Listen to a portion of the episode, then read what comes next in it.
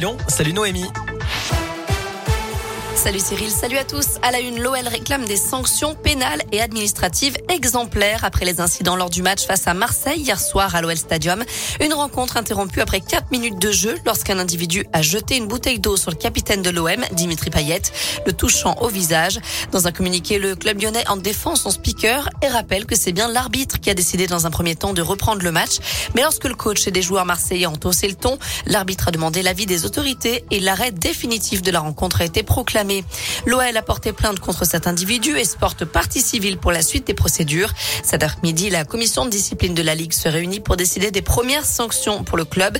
Match à huis clos, retrait de points ou défaite sur tapis vert. Et puis demain, réunion de crise entre le gouvernement et les instances de foot. Le ministre de l'Intérieur, Gérald Darmanin, recevra Jean-Michel Blanquer et Roxana Maracineanu, place Beauvau. Les ministres des Sports se réuniront avec les représentants de la Ligue et la Fédération française de foot pour évoquer ces nouveaux débordements et décider de la suite à donner. Dans le reste de l'actu, un accident tragique hier soir dans l'Ain. Un homme de 70 ans a perdu le contrôle de sa voiture à Trévoux, au nord de Lyon. Son véhicule est allé en percuter deux autres en stationnement. Le septuagénaire, victime d'un malaise, d'après les premiers éléments, n'a pas pu être ranimé. Un procès reporté pour cause de Covid à Lyon. Six personnes soupçonnées d'un braquage de fourgon blindé en Suisse et arrêtées en 2017 en France. Un butin de 40 millions d'euros en billets, lingots d'or et pierres précieuses. L'audience devait se tenir à partir d'aujourd'hui, mais l'un des accusés était testé positif.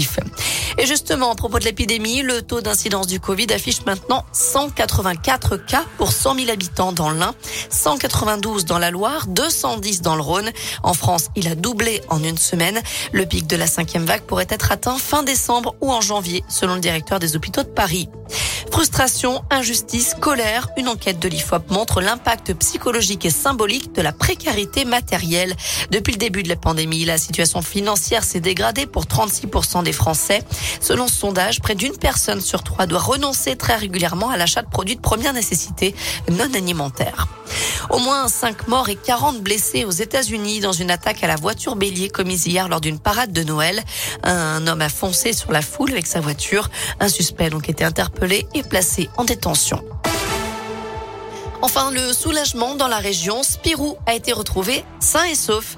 Ce chien, porté disparu depuis plusieurs jours dans la Loire, faisait l'objet d'un avis de recherche lancé par son propriétaire, un chauffeur routier qui s'est blessé lors d'une livraison à Saint-Etienne et qui n'a pas pu empêcher l'animal de sortir de la cabine.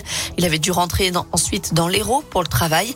Finalement, Spirou a été retrouvé samedi à Saint-Romain-en-Jarret, selon le progrès.